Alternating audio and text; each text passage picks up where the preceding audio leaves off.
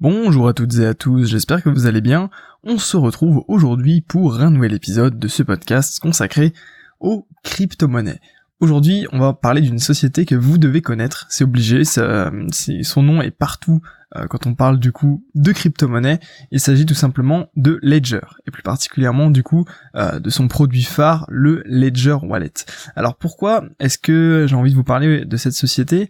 Eh bien parce que jeudi dernier, me semble-t-il, ou du moins très récemment, euh, eh bien la société a annoncé tout simplement une incroyable levée de fonds, une immense levée de fonds en fait pour tout simplement financer son expansion. Alors pour vous dire, c'est d'après l'article que j'ai tout simplement retiré de comment dire du blog Crypto France, euh, il y aurait eu 61 millions d'euros qui auraient été tout simplement levés pour eh bien soutenir la, la, croissance en fait de Ledger et puis potentiellement l'emmener à de nouvelles de nouveaux horizons et euh, de nouvelles aventures euh, entrepreneuriales. Alors euh, cette levée de fonds n'était pas du coup, vraiment publique, en fait ça a été plus réservé à des sociétés de capital risque, vous savez du coup c'est ces sociétés qui prennent en fait qui financent notamment les startups et, et, donc voilà, et on pouvait pas nous en tant que vraiment particulier, je ne pense pas qu'on pouvait y participer. La seule manière en, en gros d'y participer c'était d'avoir par exemple des parts dans les sociétés de, de capital risque, mais mais c'est mais c'est une autre histoire du coup.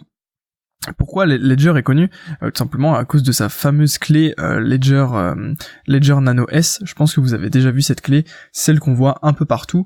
Et en gros, pour ceux qui ne connaissent pas, c'est une clé qui permet de stocker vos crypto-monnaies physiquement. C'est-à-dire que la clé privée de votre portefeuille, alors la plupart du temps ça, sera du Bitcoin. Après, vous pouvez du coup intégrer des modules différents pour pour pouvoir stocker d'autres cryptos que du Bitcoin, l'Ethereum, etc. sur votre votre Ledger Wallet.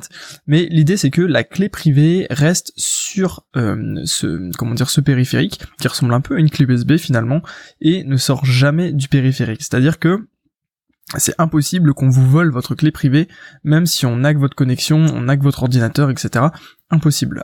Parce que de toute façon, après, quand vous avez fait votre transfert, votre ledger, eh bien votre clé, vous la retirez, vous la gardez chez vous, bien en sécurité, et personne du coup ne peut tout simplement prendre vos cryptos.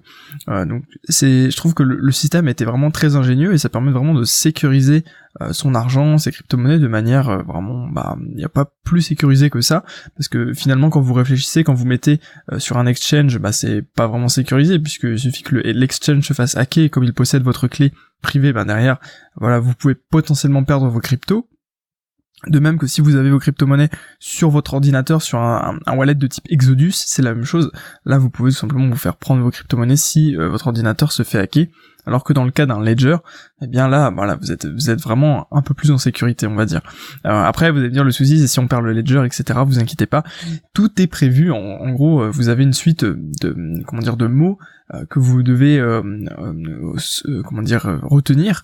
Et puis, si jamais vous perdez votre wallet, si on vous le vole, si il est détruit, eh bien vous pouvez comme récupérer vos cryptos avec ces 15, 15 mots que vous devez rentrer à un endroit précis euh, sur euh, sur le support wallet, euh, enfin le support de Ledger, et puis derrière vous pouvez potentiellement récupérer votre argent. Bref, du coup voilà, pourquoi cette levée de fonds? Tout simplement pour financer l'expansion parce que Ledger a pris une, comment dire, la société a vraiment énormément augmenté en termes de, de capacité, etc. Je vais vous justement, je voulais vous faire un petit détail, enfin comment dire, un petit focus sur cette société pour vous faire un peu découvrir parce que c'est vrai que moi personnellement quand euh, euh moi j'ai un ledger et je m'étais pas renseigné en fait sur vraiment la société qu'il y avait derrière etc qu'est-ce qu'il proposait d'autre, d'où elle venait et, tout ça. Et donc pour vous résumer, euh, eh bien Ledger c'est une startup qui est française. Et oui, elle est basée principalement à Paris, euh, dans des bureaux à côté euh, de, de, la maison du Bitcoin. Et c'est une startup qui a démarré du coup avec 1,3 million d'euros entre guillemets seulement. c'est vrai que quand on voit par rapport aux, aux ICO etc, on se dit c'est pas tant d'argent que ça finalement. Mais ce qui est intéressant, c'est que c'est français, donc euh, finalement, on se rend compte qu'il y a quand même pas mal de projets qui sont français dans, dans le monde de, la crypto-monnaie euh, et de la blockchain. Alors aujourd'hui, Ledger, c'est 82 employés répartis euh, entre guillemets un peu partout dans le monde, mais non, finalement, il y a juste Paris et comment dire, Virs Vierzon, voilà, j'ai du mal à le dire, et euh, San Francisco. Alors Vierzon c'est en France aussi, San Francisco aux États-Unis évidemment. Donc en fait ils ont, on va dire qu'ils ont deux grosses bases, une en France et une euh, aux États-Unis. Euh, et puis voilà, ils ont réussi à faire quand même 46 millions de revenus d'exploitation en 2017. Donc c'est quand même assez impressionnant, surtout quand on sait que en 2016 ils en ont fait que 600 000. Donc c'est là qu'on se dit waouh, il y a quand même un petit multiplicateur là. C'est un peu, un peu comme le, comment dire, comme euh, les, le cours de, de, l'éther par exemple, qui a été multiplié par on ne sait pas combien euh, en, en, 2017, et ben écoutez, les résultats, les revenus euh, de la société Ledger, c'est un petit peu la même chose. Ils ont été multipliés, alors là de tête, je saurais pas vous dire, fois 10, euh, fois du coup fois 10, au, au, moins quasiment quasiment fois 50 je dirais. Euh, ce qui est ce qui est c'est c'est assez euh, exponentiel comme comme progression.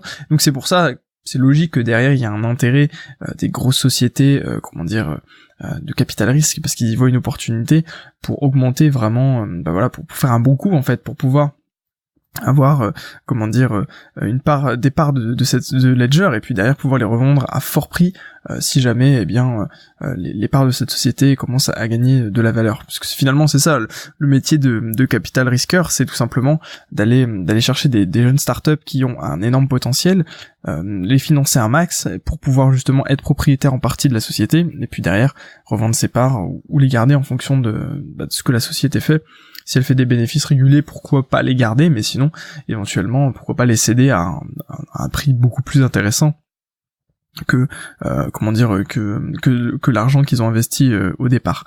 Euh, donc voilà un petit peu pour vous faire le petit focus sur cette startup française Ledger. Alors en ce moment, du coup, il y a deux gros modèles qui sont euh, qui font la popularité de Ledger. Vous avez du coup euh, le Ledger Wallet, euh, bah, le, Nano S que je vous expliquais là, qui est aujourd'hui en vente à un peu moins de 100 euros, je crois, mais qui est en rupture de stock. C'est-à-dire que si aujourd'hui vous vous voulez acheter tout simplement un, un, un wallet, un Ledger Nano S, vous devez attendre, je crois, à peu près jusque fin mars avant de pouvoir recevoir le vôtre. Donc c'est quand même c'est quand même des délais assez impressionnants et c'est c'est vrai que c'est dire en fait le l'engouement qu'il y a sur les crypto-monnaies et, et, comment et comment dire le, le, fait que voilà il y a énormément de demandes dans tous les domaines. Je trouve que c'est ça qui est peut-être le plus intéressant dans ce podcast, c'est que finalement on voit ici que euh, même au-delà du fait qu'il y ait énormément de, de demandes sur les crypto-monnaies en elles-mêmes, quoique c'est un peu moins vrai aujourd'hui, étant donné que le Bitcoin s'est bien cassé la gueule. Après, euh, comme euh, comme c'était un peu prévisible, euh, ça me semble plus être une belle opportunité pour ceux qui justement attendaient que ça, que le Bitcoin se casse la gueule et pour pouvoir rentrer dedans. Mais bref, toujours est-il que voilà, il y a une très forte demande sur le marché des crypto-monnaies. Il vous suffit de regarder, vous allez sur Google Trend l'outil d'analyse des tendances des mots-clés sur Google, et puis vous cherchez tout simplement Bitcoin, vous allez voir, c'est assez impressionnant. Euh, et, donc, euh, qu'est-ce que je voulais euh, vous dire, oui, c'est que au-delà du fait qu'il y a tout cet engouement sur les crypto-monnaies, sur le, fait que tout le monde veut acheter des cryptos, eh bien il y a aussi cet engouement un petit peu sur les projets des crypto-monnaies, et ça rend les choses un peu plus concrète si vous voulez. Ça rend les choses un peu plus euh, euh, moins moins comment dire euh, j'ai du mal à, trouver l'expression que, j'aimerais vous partager. C'est simplement le fait que voilà quand on voit des cryptos des, monnaies comme ça qui sont dématérialisées qui n'ont aucun support physique on peut se dire que c'est un peu du vent et que ça n'a pas forcément de valeur. Mais quand on voit que on, lève 61 millions d'euros pour un projet qui n'a que comme objectif finalement que de comment dire que de vendre des supports pour stocker cet argent entre guillemets fictif, eh bien, c'est là qu'on se pose la question de est-ce que vraiment les crypto-monnaies sont aussi fictives que ça? Est-ce que vraiment elles n'ont pas de valeur? Parce que bon, pour moi, les crypto-monnaies ont de la valeur forcément puisque je crois euh, à ce à ces projets-là, je crois euh, dans le Bitcoin, je crois dans la blockchain, mais pour les personnes qui du coup n'aurait pas forcément ces croyances, serait un peu, comment dire, euh, anti-crypto, il, y a beaucoup de personnes qui sont un peu anti-crypto, eh bien, j'ai du mal à comprendre en fait comment elles pourraient penser encore ça aujourd'hui du fait que on investit des sommes extraordinaires. Après, on peut mettre ça du coup entre guillemets sur le compte de la folie de tout le monde qui commence voilà à investir plein d'argent pour euh, un monde imaginaire, euh, un petit peu comme on pouvait le voir avec la bulle internet dans les, années 2000 où finalement on, on mettait des projets de incroyables alors que derrière il n'y avait pas vraiment de, valeur. Peut-être qu'on est un peu dans, ce, scénario-là, euh, mais toujours est-il que ça crédibilise un petit peu les choses. Euh, j'en parlais également, enfin j'ai eu une remarque extrêmement extrêmement intéressante et extrêmement pertinente euh, dans le podcast que j'ai fait sur le, colis piégé. Vous savez, en Allemagne, un, un, comment dire, une personne avait tout simplement mis un colis piégé et demandé en fait une rançon en Bitcoin. Et, et puis et puis j'avais pris d'autres exemples également de demandes de rançon en Bitcoin. Et cette personne dans les commentaires je me souviens malheureusement plus euh, son, son prénom, me disait que euh, c'est drôle parce que le fait que on demande des rançons en Bitcoin, ça, ça, veut, ça montre que c'est une monnaie qui a de la valeur, puisque quel braqueur, quel criminel essaierait d'avoir justement de l'argent comme ça, des crypto-monnaies, s'il pensait que ça n'avait aucune valeur? Et, et c'est vrai que c'est un peu le double tranchant du truc, c'est plus on va avoir, euh, on, va, on va considérer ça comme quelque chose avec de la valeur, et plus justement il va y avoir potentiellement de la criminalité, ou du coup, ce qui est bien, des projets euh, qui ont pour objectif d'exploiter en fait la valeur créée par, euh, par les crypto-monnaies. Alors pour en revenir un petit peu à Ledger, son objectif actuel c'est de vendre entre 3 et 6 millions de tout simplement de wallets portatifs, de, de wallets physiques en 2018. Donc pour, pour faire ça, ils veulent s'appuyer tout simplement sur la popularité euh, du, du Ledger Nano S, qui forcément, vous avez déjà tous forcément vu un Ledger euh, Nano S euh, sur YouTube ou sur sur Facebook ou ce genre de choses c'est quasiment euh, c'est quasiment obligatoire. Alors en plus, il y a quelque chose qui est extrêmement intéressant que je voulais vous partager pour la fin de ce podcast, c'est que Ledger euh, va essayer de séduire un nouveau public, un nouveau de nouveaux clients potentiels qui sont les institutions financières, que ce soit les banques ou tous les organismes finalement qui euh, qui gèrent un peu un peu et beaucoup d'argent. L'objectif est que derrière Ledger puisse leur vendre des produits qui leur permettent de gérer leurs fonds mais de manière extrêmement plus sécurisée que ce qu'il peut l'être actuellement. Alors, je ne sais pas si on va parler forcément des fonds euh, en crypto-monnaie ou des fonds en général sur toutes les monnaies, mais euh, l'idée a quand même du mérite et c'est vrai que ça peut être intéressant de s'attaquer justement à ce marché B2B euh, un peu parce que quand on regarde finalement le, Ledger Wallet c'est presque du B2C puisque on, vend quand même souvent à des particuliers qui veulent sécuriser leur crypto-monnaie. Après, il y a probablement aussi des entreprises qui vont sécuriser euh, leur crypto-monnaie, mais le fait justement de là s'attaquer à quelque, un marché beaucoup plus gros, pas beaucoup plus gros, je ne sais pas, mais avec un potentiel euh, différent et peut-être plus important du B2B, donc euh, des comment dire des professionnels à professionnels, où là justement Ledger va attaquer les banques, etc., pour leur proposer des, prestations ou des produits de leur logiciel. En fait, ils vont simplement adapter leur logiciel à peut-être une utilisation bancaire